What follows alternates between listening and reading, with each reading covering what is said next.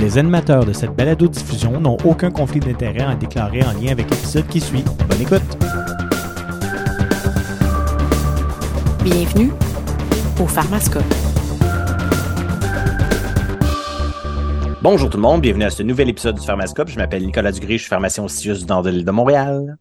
Bonjour tout le monde, Sébastien Dupuis, pharmacien au CIUS du Nord de l'île de Montréal à l'hôpital Sacré-Cœur. Et bonjour, moi c'est Isabelle Hébert et je suis médecin de famille au GMFU Sacré-Cœur dans le CIUS du Nord de l'île de Montréal. Comment ça va? Ça va, ça va. Ah bien, toi aussi? Moi, malade? vous entendez probablement dans ma voix, là, c'est euh, c'est pas des problèmes techniques, c'est euh, c'est la maladie. Mais en même temps, je trouve que ça donne une voix très radiophonique. Ah ouais? Moi, je trouve que ça me donne une voix très euh, malade.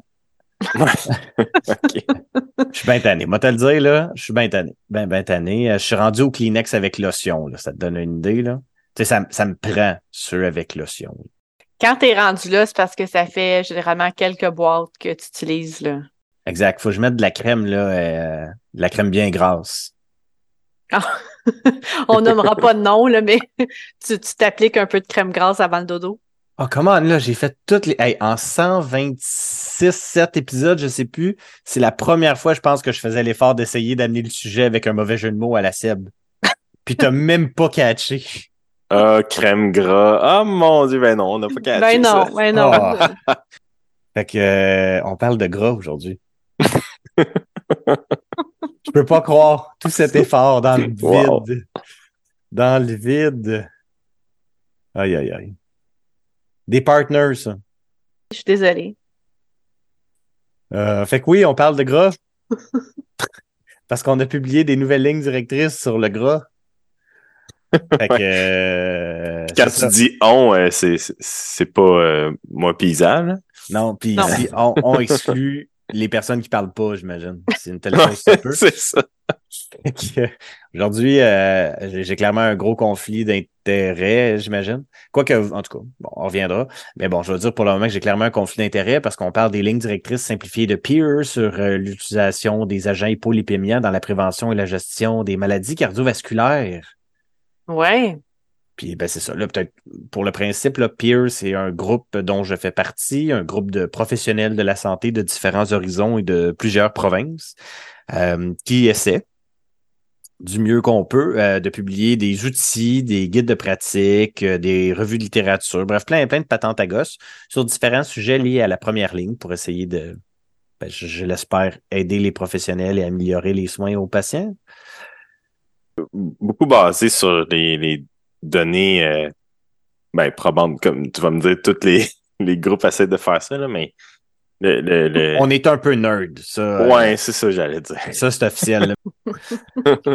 fait que c'est ça. On fait différentes affaires. Là, on a fait, on a déjà fait des épisodes, notamment sur nos lignes directrices en douleur chronique, sur certaines revues systématiques dans certaines conditions douloureuses. On a déjà parlé de certains tools for practice ou outils pour la pratique, j'imagine, en français. Euh, fait qu'on on fait référence à des travaux là, qu'on produit une fois de temps en temps. Puis là, ben, c'est ça. On a mis à jour les lignes directrices simplifiées sur les lipides de Peer. Première publication qui avait lieu en 2015 et huit ans plus tard, en 2023, finalement, une mise à jour. Nous voici, nous voilà.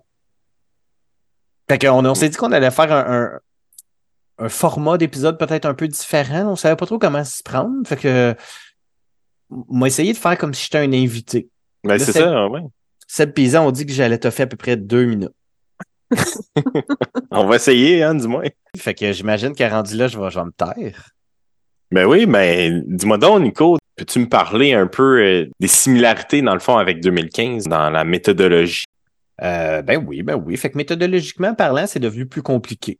Ça, c'est officiel. En 2015, ça avait été une revue de littérature, j'étais pas là, là mais euh, relativement simple, très euh, intuitive, je dirais, qui donne, mine de rien, des réponses habituellement excellentes, mais euh, peut-être moins reconnues euh, par les standards de rédaction de guide de pratique. Fait que là, en 2023, on est allé là, euh, full standard, si on peut dire.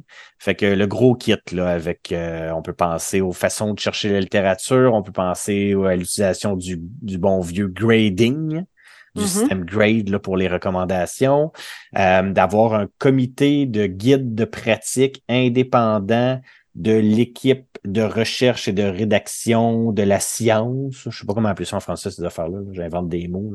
Euh, fait qu'on, il y a une méthodologie beaucoup plus euh, rigoureuse, ce qui amène parfois des, honnêtement, plus des embûches qu'autre chose, mais en tout cas, euh, fait que beaucoup plus rigoureuse, beaucoup plus euh, conforme à ce qui est habituellement exigé selon les standards reconnus là, un peu partout sur la planète Terre dans, quand on parle de rédaction de guide de pratique. Je dirais que c'est beaucoup ça. Sinon, la quantité de gens aussi, clairement, qui a augmenté de façon significative. Euh, autant dans le, comité de guide de pratique que dans l'équipe de recherche de la science. ce que ce que je remarque, c'est que oui, c'est interdisciplinaire, mais c'est aussi beaucoup adapté à la première ligne, l'équipe. Oui, absolument. Fait que Peer en soi, ça se veut un groupe de soins de première ligne. Fait que oui, si on regarde la composition de nos équipes, c'est souvent très différent de la composition des équipes un peu, je ne veux pas généraliser, il y a des exceptions dans tout, là, mais un peu typique des guides de pratique. Souvent, ce qu'on retrouve dans un guide de pratique, peu importe on parle de quoi, si on parle de cardiologie, ben c'est beaucoup des cardiologues. Si on parle de rhumatologie, ben c'est beaucoup des rhumatologues, et ainsi de suite. Alors que nous, ben, c'est certainement beaucoup plus varié. On a inclus des pharmaciens, des infirmières, euh, des médecins de famille et oui, des spécialistes aussi. Fait que c'est très, très, très varié, mais c'est très ciblé, effectivement, première ligne. Faut pas, faut pas oublier que, tu sais, quand on a fait de douleur chronique, c'était le même concept. La dyslipidémie, c'est géré majoritairement, clairement, en soins de première ligne. Fait qu'on trouve toujours qu'il y a quelque chose de bien bizarre dans l'idée de prendre juste des spécialistes ou à peu près pour rédiger un guide de pratique qui va être utilisé finalement presque exclusivement par des gens en première ligne. Oui, parce que nos patients en première ligne, c'est pas les mêmes patients qui sont vus en spécialité. Exact. Parfait. Fait que, bon, tu parlais d'une, d'une méthode qui était selon la méthodologie GRADE, qui est bien, bien, bien rigoureuse. Fait que, comment est-ce que vous avez fait votre recherche, là, brièvement pour arriver à, des, des issues, là, qui vont être utiles pour euh, les cliniciens puis pour les patients, là? Fait qu'on a fait deux choses principalement. La première étape, ça a été de faire une revue systématique de revue systématique concernant euh, les bénéfices et les risques associés au traitement pharmacologique en dyslipidémie.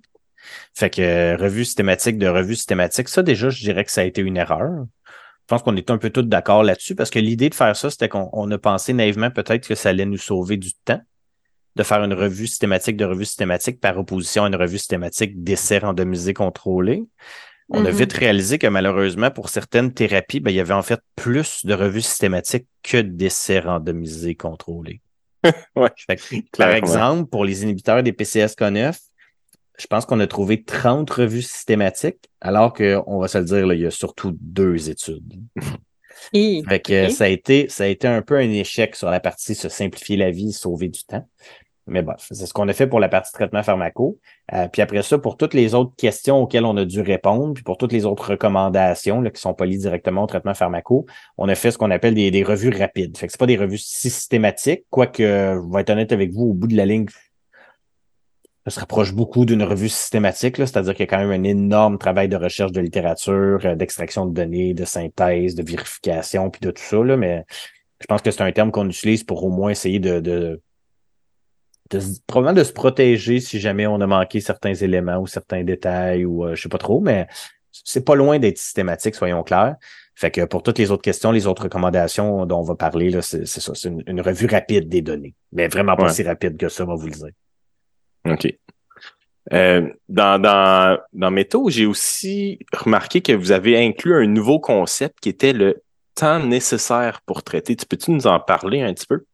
Ouais, fait que le time, au lieu d'être le, number needed to treat, c'est-à-dire mm-hmm. le, nombre de patients nécessaires pour traiter, dont on parle régulièrement évidemment dans nos épisodes, il y a un concept qui fait son chemin tranquillement pas vite depuis quelques années dans la littérature qui s'appelle le time needed to treat.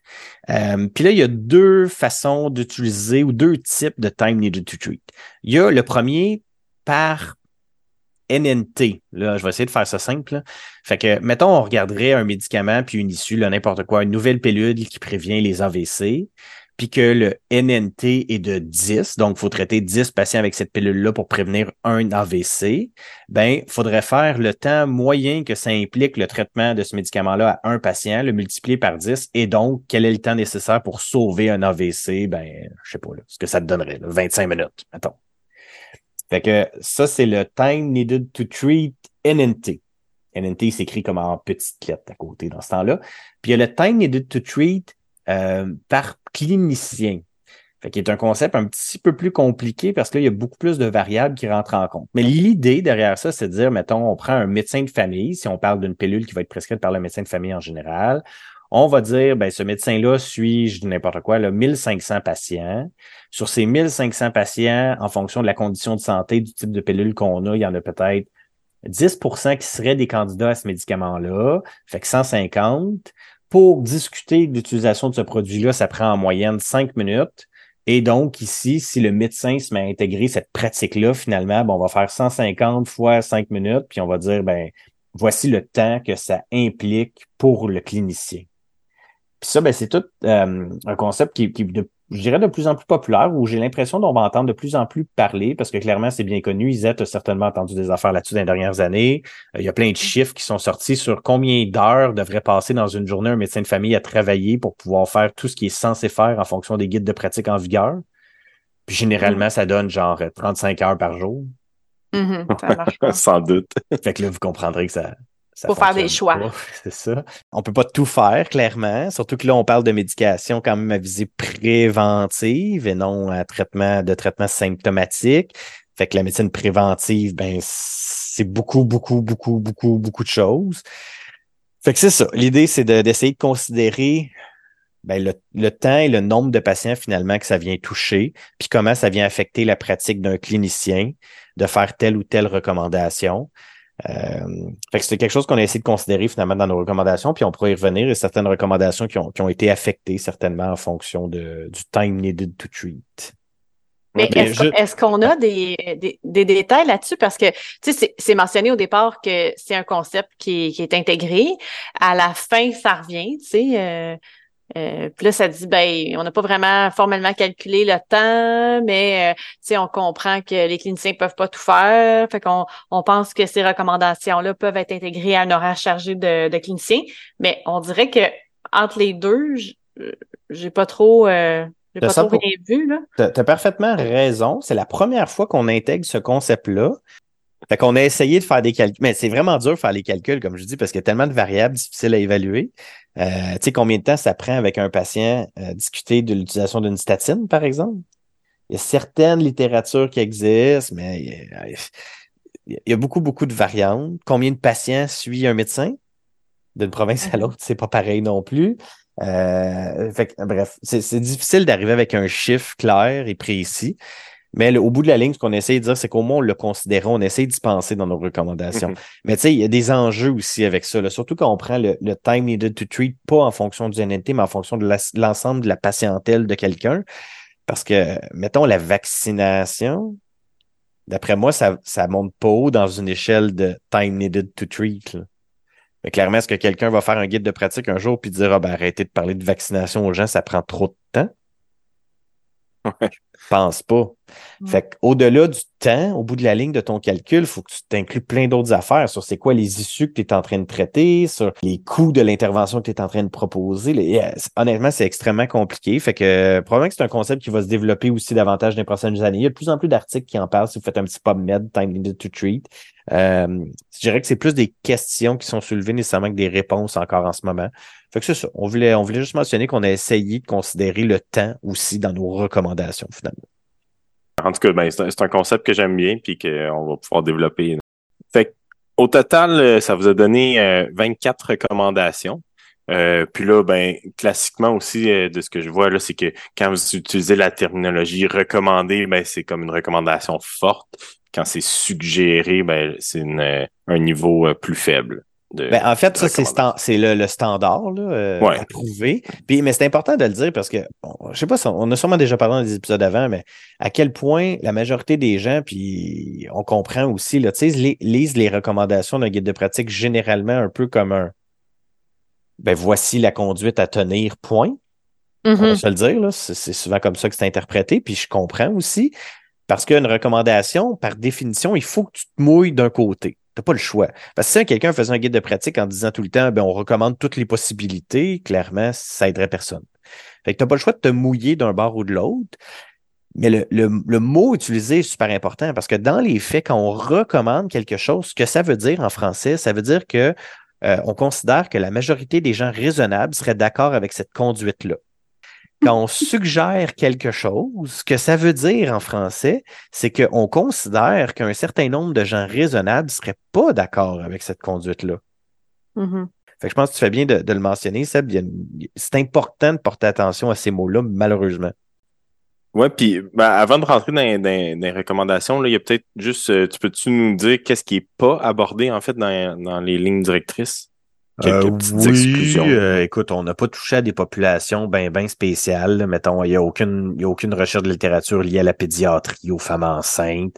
Euh, on a exclu, si on veut, là, bon, on a certaines études qui en, qui en traitent parce qu'ils font partie de la littérature, mais l'hypercholestérolémie familiale en soi, on y touche pas. Mhm. Euh, autrement, ben, c'est vraiment un guide de pratique qui est ciblé sur les agents qui jouent sur les lipides, ce qui amène des enjeux, certainement. On en a déjà parlé. Je pense que le meilleur exemple dans tout ça, c'est la colchicine. Fait la colchicine, qui en prévention secondaire a clairement démontré une diminution des éléments cardiovasculaires, mais qui ne joue pas sur les lipides, ne joue pas sur la pression artérielle et ne joue pas sur le diabète. Ce qui fait qu'on ne retrouve pas la colchicine dans aucun guide de pratique canadien sur l'hypertension, sur le diabète ou sur la dyslipidémie. Ce qui fait que probablement elle tombe dans l'oubli pour beaucoup de patients chez qui elle pourrait être une option. Puis on n'a pas fait mieux. Ben non, mais je, je suis pas du genre à me faire des accroires, là, fait qu'on n'a pas fait mieux là-dessus. Donc, euh, bon, on va commencer là maintenant avec euh, les recommandations. Fait que euh, dans la section plus dépistage et demande d'analyse de laboratoire, vous suggérez dans les patients sans maladie cardiovasculaire, là, donc en prévention primaire, de procéder à un bilan lipidique dans le contexte d'une estimation du risque global de maladie cardiovasculaire, puis là, chez les hommes de 40 ans ou plus ou les femmes de 50 ans ou plus. Tu peux-tu euh, nous en parler un petit peu de, de, de, Ouais, ben tu sais, on va de se ce concept-là? Je pense pas qu'il reste beaucoup de controverses là-dessus, là, dépendamment des guides de pratique que vous regardez, que ce soit au Canada ou ailleurs, il va y avoir des petites nuances, des fois sur l'âge exact ou sur le statut lié à la ménopause de la femme. Mhm. Euh, pour moi, perso, je pense pas que ce soit bien important dans la mesure où après ça, évidemment, n'importe quel patient qui présente un facteur de risque supplémentaire de risque cardiovasculaire, là, on pourrait rentrer n'importe quoi là-dedans, là, l'hypertension, le tabagisme, euh, ainsi de suite. On va le considérer plutôt au bout de la ligne. Personnellement, ça me dérange pas vraiment quand est-ce qu'on fait le premier. Je pense que là où vraiment on l'échappe de façon très générale, c'est quand est-ce qu'on fait le deuxième. Euh, Fait que ça, on va en parler, j'imagine. Mais le, le premier, je pense pas que quelqu'un pourrait se tromper en disant je l'ai fait trop tôt. On- en fait, Ouais. quand on va voir les autres recommandations, je pense que ça va permettre de relativiser un petit peu la- le degré de précision nécessaire ici. Ouais, ben l'autre truc de la recommandation, c'est de le considérer dans un, un, un risque global cardiovasculaire, le bilan lipidique, là, pas juste le prendre euh, Ouais, ben de ça, on façon en- isolée. Ouais, fait que ça, on en a déjà parlé dans plusieurs épisodes. Il y a quelque chose de très farfelu avec le mot dyslipidémie, parce qu'évidemment, on se rappelle quand un patient dans la vie devient dyslipidémique. Et quand il y a Ben, une statine. statine. Et voilà. Fait que euh, je vois toujours pas le concept là, de dire Oh mon Dieu, vous souffrez de dyslipidémie. Je comprends pas. Fait que ici, l'objectif n'a rien à voir avec la dyslipidémie, à, pro- la dyslipidémie à proprement parler, mais bien de diminuer le risque cardiovasculaire d'un individu. Puis pour faire ça, ben, l'un des facteurs de risque, évidemment, qu'on doit mesurer, c'est le profil lipidique all, là. Fait que dans le fond, on rentre ça dans un calculateur comme un Framingham. là. Ben voilà, comme toujours. Maintenant, euh, une fois que tu as fait le premier bilan, puis que tu n'as pas initié de traitement, euh, quand est-ce que tu en refais un deuxième? Parce que les Ouais. lignes suggèrent d'attendre 5 ans, puis préférablement 10 ans avant de procéder à un nouveau dosage euh, lipidique. Voilà. Ça, ça quand même, ben, un, j'adore la recommandation, évidemment, parce qu'elle est économique. Puis je suis un gars économe. Mais de deux, l'affaire qui me fascine là-dedans, c'est comment, au bout de la ligne, je pense pas qu'il existe une grosse controverse là-dessus, là, qu'on prenne d'autres guides de pratique au Canada, aux États-Unis. Personne n'a nécessairement le même chiffre, mais tout le monde s'entend pour dire que clairement aucun intérêt à prendre, à mesurer ou à recontrôler un bilan lipidique de façon annuelle ou à peu près euh, quand on est en mode purement estimation du risque d'un individu. Pourquoi? Pour la simple et bonne raison que ben, un bilan lipidique, ça bouge pas. Puis là, qu'on se comprenne bien, là, ça va bouger. Si on fait deux bilans lipidiques, même si on les fait à trois semaines d'intervalle, il va y avoir une variation. Mais c'est pas une variation majoritairement qui s'explique par vraiment un changement du patient, mais qui s'explique bien par tout simplement la variabilité normale biologique de l'individu plus l'erreur de la machine. Fait que ça ne, le temps affecte très, très, très, très peu les bilans lipidiques. Puis qu'on se comprenne bien, hein, quand on fait des recommandations dans un guide de pratique, c'est généralement, comme on disait, pour la majorité des gens. C'est sûr que si vous avez un patient qui a fait vraiment des changements majeurs dans ses habitudes de vie, un patient qui a eu, je sais pas moi, une perte de poids phénoménale, qui a changé son mode de vie complètement, ben, quelqu'un pourrait me dire qu'il pense que ça vaut la peine de refaire un contrôle plus rapidement parce qu'il s'attend à un changement plus important. Certainement. Mais mm-hmm. pour la majorité des gens, si on fait des bilans lipidiques à répétition, bien, on va tout simplement obtenir la même valeur à répétition. Puis je pense que si vous faites l'exercice de regarder un peu des patients chez qui il y a eu des bilans lipidiques répétés, sans modification de traitement, ben vous allez vous rendre compte de ça assez rapidement. Là, on parle sur 10 ans en moyenne d'une variabilité d'à peu près 10 là. Euh, mm-hmm. C'est pas beaucoup, là. Puis, tu sais, évidemment, dans un calculateur, on vient de le dire, le bilan lipidique n'est qu'un petit morceau du calcul. Fait que s'il y a une petite variation sur un petit morceau du calcul, ben, ça fera pas une grosse différence sur le résultat et donc pas une grosse différence sur l'idée ou le choix de débuter ou pas un traitement, clairement. Là. Pour toutes ces bonnes raisons, nous suggérons effectivement d'attendre au moins cinq ans avant de répéter des bilans euh, lipidiques pour évaluer le risque cardiovasculaire d'un patient et préférablement même aux 10 ans parce qu'on est économe. Moi, je, le voyais à, l'inverse. Tu dis, euh, on pourrait leur faire si quelqu'un avait changé drastiquement ses habitudes de vie, puis il avait vraiment amélioré ses habitudes de vie. Moi, oh. je, le vois plus dans l'inverse, dans le sens où si quelqu'un avait déjà pas de traitement, puis qui améliore ses habitudes de vie, je me dis, il y a peu de chances que je finisse par y dire, ah oui, vous devriez avoir une statine. À moins que ce soit quelqu'un chez qui on l'aurait recommandé, qui aurait dit non, je veux vraiment améliorer mes habitudes de vie. Là, il fait un changement drastique, puis il veut comme se prouver que ça a fait quelque chose, puis son risque a baissé. Mais je le voyais aussi l'inverse. Si quelqu'un a vraiment une détérioration de ses habitudes de vie, euh, une prise de, je sais pas, 20 kilos, euh, se met à manger super mal, euh, là, peut-être que je voudrais réévaluer son risque un petit peu plus tôt. Écoute, je te donne 100% des points. clairement, j'ai les cerveau un peu congestionné. Ça me paraît effectivement beaucoup plus pertinent dans l'inverse. Fait que le patient qui a, oui, changé beaucoup ses affaires, mais clairement du mauvais sens, ça va être plus pertinent. Mm-hmm. Tu as raison. All right. Fait que ben on va passer à la prochaine recommandation. Euh, j'aime bien les, les, mots utilisés. C'est peut-être euh, à cause de la traduction, là. mais nous recommandons de ne pas imposer le dosage lipidique à jeun. J'avoue que ça euh, sonne, ça sonne intense en français. ouais. Donc, ben ça, on en a déjà un petit peu parlé dans, dans des épisodes antérieurs, quoi que ça fait peut-être un petit bout, là, mais ben oui. quelque chose à ajouter là-dessus? Ben non, ça non plus, il n'y a pas de controverse qui existe. Là. Je pense que tout le monde s'entend là-dessus depuis déjà plusieurs années. Pour la simple et bonne raison que ben, de faire un bilan lipidique à jeun ou pas influence très peu les marqueurs lipidiques qui sont d'intérêt pour estimer un risque cardiovasculaire, c'est-à-dire les HDL puis le cholestérol total. Il va avoir un impact un petit peu plus important sur les LDL et plus important sur les triglycérides, mais qui ne sont pas des chiffres qui rentrent dans le calculateur.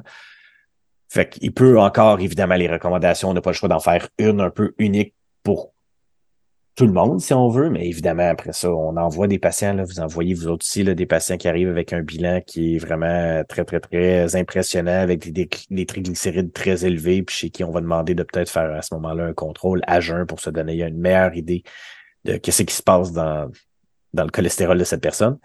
Mhm. Fait que certainement, mais de façon générale, il n'y a absolument aucun intérêt à faire un bilan lipidique à jeun. Puis ça, comme je dis, je pense pas que personne s'obstine avec ça. Non, je pense que c'est rendu, c'est rendu bien connu. Ben oui. Mm. Ensuite, prochaine recommandation, euh, c'est un peu drôle aussi. Nous recommandons de ne pas euh, estimer le risque euh, chez les patients qui ont déjà une maladie cardiovasculaire parce qu'ils sont déjà considérés comme étant à risque élevé. Ben, tu vois, puis là, on dirait que je pas trop. On dirait que je marche sur des œufs. Personnellement, je suis en désaccord avec cette recommandation. Euh, pour la simple, pour, pour deux bonnes raisons, en fait, je pense. Euh, la première, c'est que ben, je suis vraiment pas un fan du concept de risque faible, modéré ou élevé. On en a déjà parlé dans d'autres épisodes, notamment nos épisodes sur le processus de décision partagée. C'est des termes qui ne veulent rien dire, qui ont été choisis de façon 100% arbitraire. Fait que dans le monde de la maladie cardiovasculaire, il y a une espèce de consensus qu'en bas de 10%, euh, t'es faible, entre 10 et 20, t'es modéré, puis au-dessus de 20, t'es élevé. Puis même là, il y, a, des nuances en fonction du calculateur que tu utilises, puis des issues que tu regardes là, de la région du monde euh, où tu vis. Mais euh, fait que pour moi, déjà, le concept de dire risque élevé, je suis bien de la misère avec ça. Je pense qu'il faut quand même, pour permettre à un patient de prendre une décision intelligente, d'être capable de donner un ordre de grandeur. Puis il faut surtout réaliser, puis ça, je pense que toutes les recommandations qui ont été publiées depuis déjà bien longtemps en dyslipidémie ont faussement induit l'idée dans la tête des gens qu'un patient en prévention cardiovasculaire secondaire est de facto plus à risque d'avoir un événement, par exemple, dans les dix prochaines années qu'un patient en prévention primaire. Mais ça, c'est clairement faux. Il existe des calculateurs comme un Framingham, mais fait pour les patients en prévention secondaire, qui ont été validés chez certaines populations, puis il est tout à fait possible d'identifier un patient qui a déjà eu un événement cardiovasculaire, qui est en prévention secondaire, mais qui a un risque d'événement cardiovasculaire au cours des dix prochaines années, franchement plus petit qu'un autre patient à côté qui n'a jamais eu d'événement, qui est en prévention primaire, mais qui a plein de facteurs de risque. Fait soyons clairs, si on parle de statines, on n'a pas de scoop sur les statines aujourd'hui, clairement, parce que la science a zéro changé sur les statines. Le bénéfice d'une statine, que tu sois en prévention primaire, en prévention secondaire, il est clair. C'est une diminution des événements cardiovasculaires de façon relative de à peu près 25, 30, 35% avec une plus petite diminution de la mortalité toute cause. Euh, fait a priori, mathématiquement parlant, tu pourrais avoir un patient en prévention primaire qui a un risque d'événement cardiovasculaire au cours des dix prochaines années de, par exemple, 75 là. Ça se fait, là, du Framingham à 75 là, avec un patient qui est suffisamment euh, amoché, j'imagine, en tout cas. Euh, et à côté, tu pourrais avoir un patient en prévention secondaire, mais qui a un risque d'événement cardiovasculaire au cours des dix prochaines années de 20% Donc, clairement, ton patient en prévention primaire va aller chercher un bénéfice absolu plus grand d'une statine puis ici, on a décidé là, de ne de, de pas faire cette nuance-là. Ouais. Je comprends. Mais ça influencera pas que le traitement recommandé va rester le même, puis ça va rester une recommandation forte. Mais je comprends l'effet de l'ampleur du traitement qu'on voudrait expliquer à un patient qui pourrait quand même être nuancé par un calcul. Il aurait fallu enlever le nom simplifié, par exemple, aux lignes directrices. Ouais, c'est ça. c'est pour ça. Euh, bon, les, les, prochaines recommandations, en fait, euh, c'est euh, bon. Dans un calculateur, on recommande surtout le, le Framingham, mais on recommande pas d'utiliser les lipoprotéines A ou les ApoB pour comme ajouter dans l'évaluation du risque cardiovasculaire d'un patient. Puis suggère aussi de ne pas ajouter les scores calciques coronariens dans l'évaluation. Ouais. Fait que ça, on en a déjà parlé en fait dans l'épisode dont on a fait suite à la publication des lignes directrices de la Société canadienne de cardiologie en 2021, où il propose de mesurer la LPA une fois dans la vie d'un individu, propose d'utiliser l'ApoB ou le CAC dans certains contextes pour être capable de mieux classifier un patient. Euh, mais la science n'a pas changé depuis. Puis si on, on fait ça de, purement, de façon purement factuelle, en fait, ben, il y a des gens qui ont essayé de voir tout simplement si l'utilisation des mesures de LPA ou d'ApoB améliorait ou pas les euh, caractéristiques ou les qualités statistiques des modèles prédictifs. Ouf, c'était lourd comme phrase, ça, j'imagine. fait que l'idée, c'est que dans la vie, on utilise des modèles prédictifs comme le Framingham pour estimer les risques cardiovasculaires d'un individu, n'est-ce pas? Mm-hmm. On a déjà parlé comment ces modèles prédictifs-là sont construits. Ben, on prend plein, plein, plein, plein de gens, on mesure plein, plein, plein d'affaires sur eux, on les suit pendant le plus longtemps possible. Puis là, ben, on demande à une machine de faire des équations mathématiques avec tout ça pour prédire l'avenir.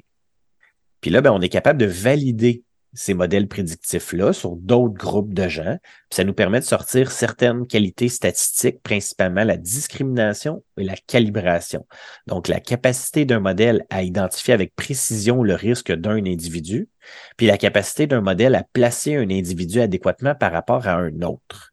Puis après ça, ben, si tu veux dire hein, la, la, LPA, c'est vraiment un bon marqueur cardiovasculaire ou l'ApoB, ben, pour que ça ait une vraie pertinence dans la vie de tous les jours, puis une applicabilité pratique, il faut que tu l'intègres à des calculateurs, à des modèles prédictifs comme ça, puis que tu démontres que ça les améliore finalement que dire, par exemple, ben, on a fait un Framingham qui inclut la LPA, puis oui, il est meilleur pour prédire le futur, prédire le risque des gens que le Framingham sans LPA. Mm-hmm. Ben, ça a été testé avec les LPA puis la POB, puis ben, ça change rien. Ça améliore absolument pas les capacités statistiques des modèles prédictifs.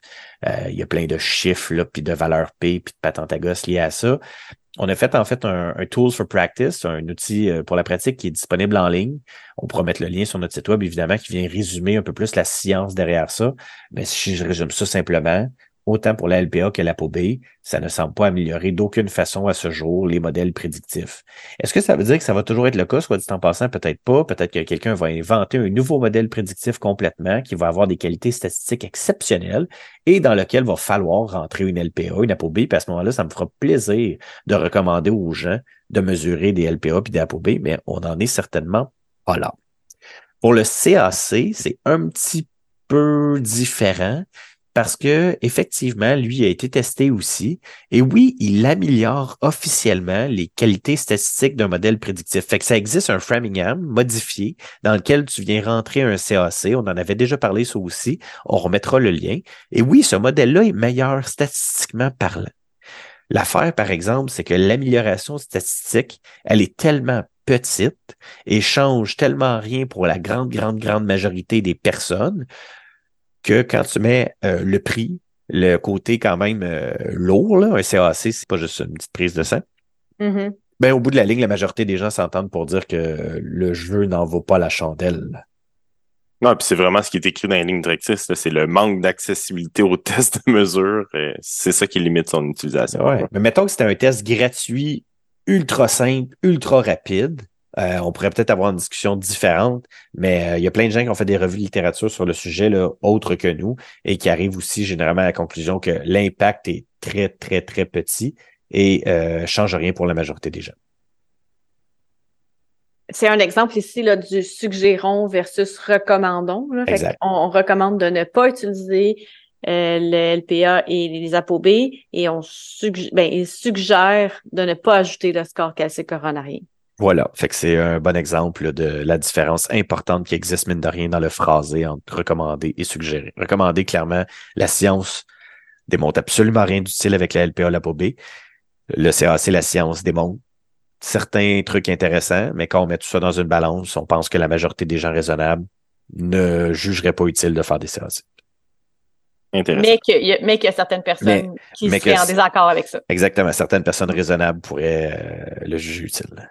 Parfait. Fait que ben, c'est ce qui termine euh, la partie plus euh, dépistage, analyse, estimation du risque.